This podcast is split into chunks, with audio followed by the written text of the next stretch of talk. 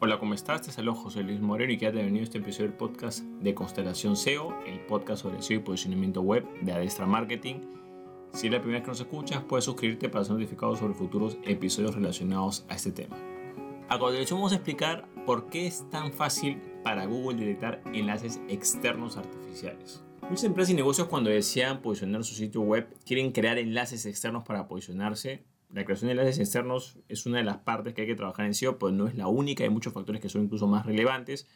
Pero lamentablemente la creación de enlaces externos es lo que más genera penalizaciones en muchos sitios web y lamentablemente es la táctica o, forma de trabajar que más se utiliza, que en realidad no debería ser así. ¿no? Sí es importante, pero un porcentaje mínimo si se hace de manera sana. A continuación vamos a ver por qué es fácil para Google editar este tipo de enlaces artificiales. Bueno, en primer lugar vamos a ir a la parte de las normas como tal. Existe una norma que está en la sección de políticas de spam en la búsqueda web.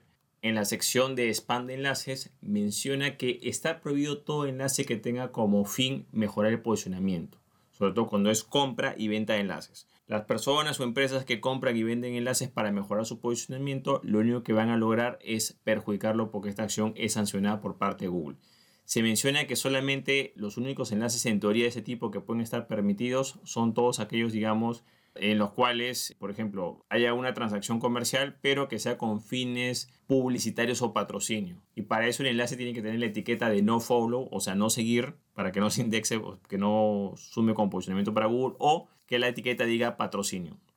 Entonces, esto claramente, y es bastante clara la norma, está prohibido lo que es la compra y venta de enlaces con estos fines o crear enlaces de forma artificial para poder posicionarte.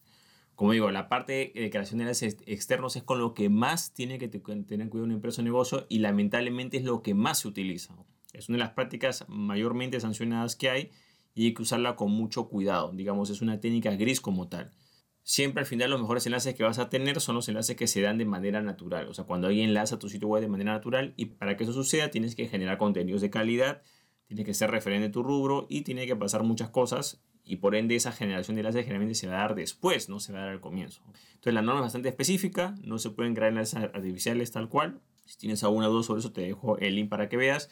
Vas a la, a la sección de spam de enlaces y ahí vas a poder ver el detalle. Ahora, hay que tomar en cuenta que Google tiene muchos programas por los cuales pueden ver el comportamiento de ciertas personas y puede ver cuándo las personas hacen o no hacen trampa. Un claro ejemplo de esto es el programa de AdSense. El programa de AdSense es un programa de monetización. Si bien has visto algunos videos de YouTube que tienen publicidad, bueno, con esos videos sin stream, etc. Pero también hay banners y hay anuncios de clic y cuando las personas hacen clic en esos anuncios, bueno, pues cuenta como un anuncio válido y cuenta para, digamos, para el ingreso para ese creador de contenido, ¿no? Son los mismos anuncios que tiene el programa Google Ads, simplemente que los permites que los coloques en tu sitio, ya sea en tu sitio web o en tu canal de YouTube, y parte de los ingresos se dividen entre, digamos, el anunciante y el dueño del sitio web o el dueño del canal de YouTube. Pero, ¿qué es lo interesante del programa AdSense?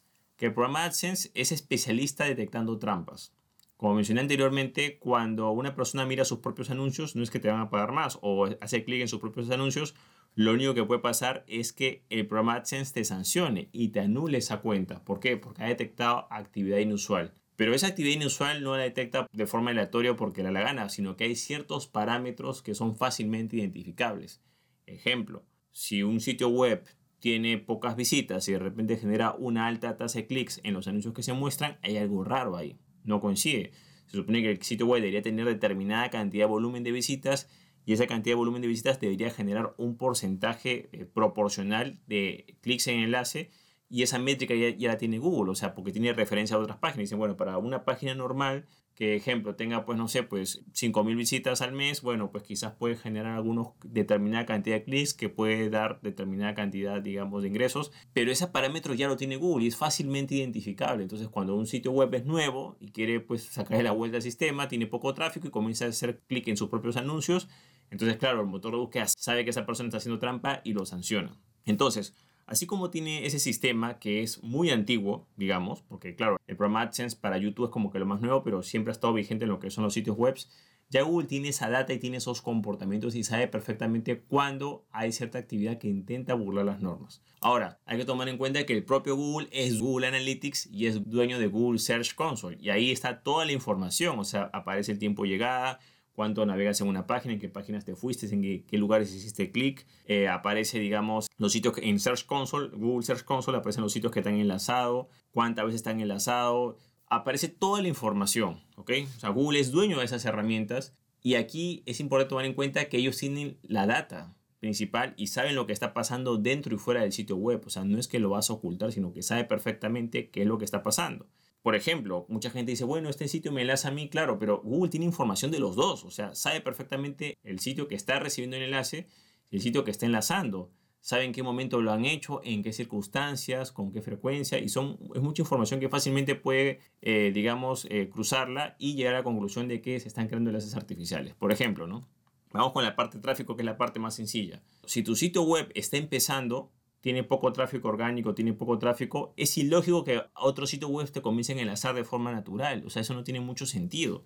Lo lógico sería que tu sitio web tiene cierto tráfico, cierto nivel de relevancia, bueno, pues después vengan los enlaces. Nadie te va a enlazar al comienzo o en las primeras etapas.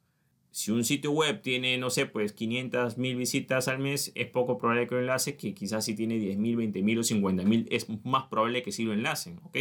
Ahora hay que tomar en cuenta en qué momento se da ese enlace. Pero bueno, lo importante que sepa es que el tráfico no miente y Google sabe perfectamente cuánto tráfico tiene cada sitio. Cuánto tráfico tiene el sitio que están enlazando y cuánto tiene tráfico el sitio que está, eh, donde se está creando el enlace. Entonces de repente tú tienes un sitio web, ejemplo, ¿no? Digamos que tienes el volumen de visitas que corresponde, ¿no? Entonces, claro, puedes tener algunos enlaces, pero acá viene el otro punto. Los números de esos enlaces y el tiempo en el que se crean si bien ya tienes tráfico, algunos sitios pueden comenzar a enlazarte, es lógico que ese número de enlaces no puede crecer de la noche a la mañana, sino que tienen que ser proporcionales y tienen que ser un periodo de tiempo adecuado. Entonces, ¿qué es lo que pasa? Muchas personas dicen, bueno, es hacer un plan de SEO, quiero crear enlaces externos, bueno, hay que crear tantos enlaces al mes, en tanto, pero automáticamente el sitio web tiene poco tráfico y de repente comienzan a, crearse una cantidad de enlaces eh, mensuales de la noche a la mañana en un corto periodo de tiempo, o sea, no tiene mucho sentido, es fácilmente detectable, o sea, no es que no lo, va a detectar el motor de búsqueda, o sea, el motor de búsqueda lo puede ver tranquilamente. O sea, Google tiene las herramientas para saber cuándo, cuándo el nivel de tráfico no es el adecuado. Como digo, supongamos que el tráfico es el adecuado, ok, que tiene un volumen alto de tráfico, podría ser lógico que, que reciba algunos enlaces, pero si esos enlaces son demasiados, y sobre todo en un corto periodo de tiempo, en un periodo de tiempo muy corto, con mayor razón se va a dar cuenta de que el sitio está haciendo trampa. Igual puede pasar al revés. El sitio quizás tiene muy poco tráfico y el sitio comienza a espaciar sus enlaces y cada cierto tiempo y muy pocos también se va a dar cuenta. Entonces, son varios factores que convergen, varios datos que se cruzan, por los cuales el motor de búsqueda fácilmente puede saber cuándo se crean enlaces artificiales. Repito la norma.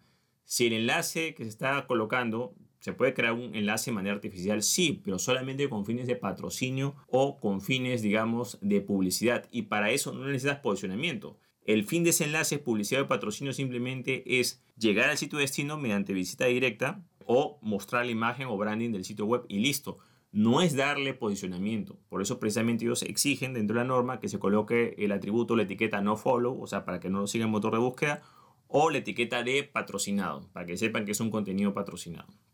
Bueno, y por último y no menos importante está lo que es la forma de colocar los enlaces. Si bien ya hemos visto que se puede fácilmente detectar por lo que es el tráfico, el número de enlaces, el tiempo que se hace, etc.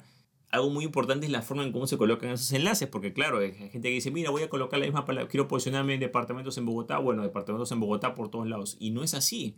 Lo lógico y lo normal sería de que así como dices ese número variado de enlaces, y si supuestamente son naturales, no podría repetirse. O sea, no todos tendrían que lanzar departamentos en Bogotá o la palabra clave que tú quieres. Hay gente que va a colocar, haz clic aquí y ahí coloca el enlace. Hay gente que dice, para más información puedes visitar este sitio o coloca departamentos en esta ciudad o cerca de aquí. O sea, el texto ancla, o sea, las palabras con las cuales se coloca ese enlace pueden ser ilimitadas en, la forma en cómo varían.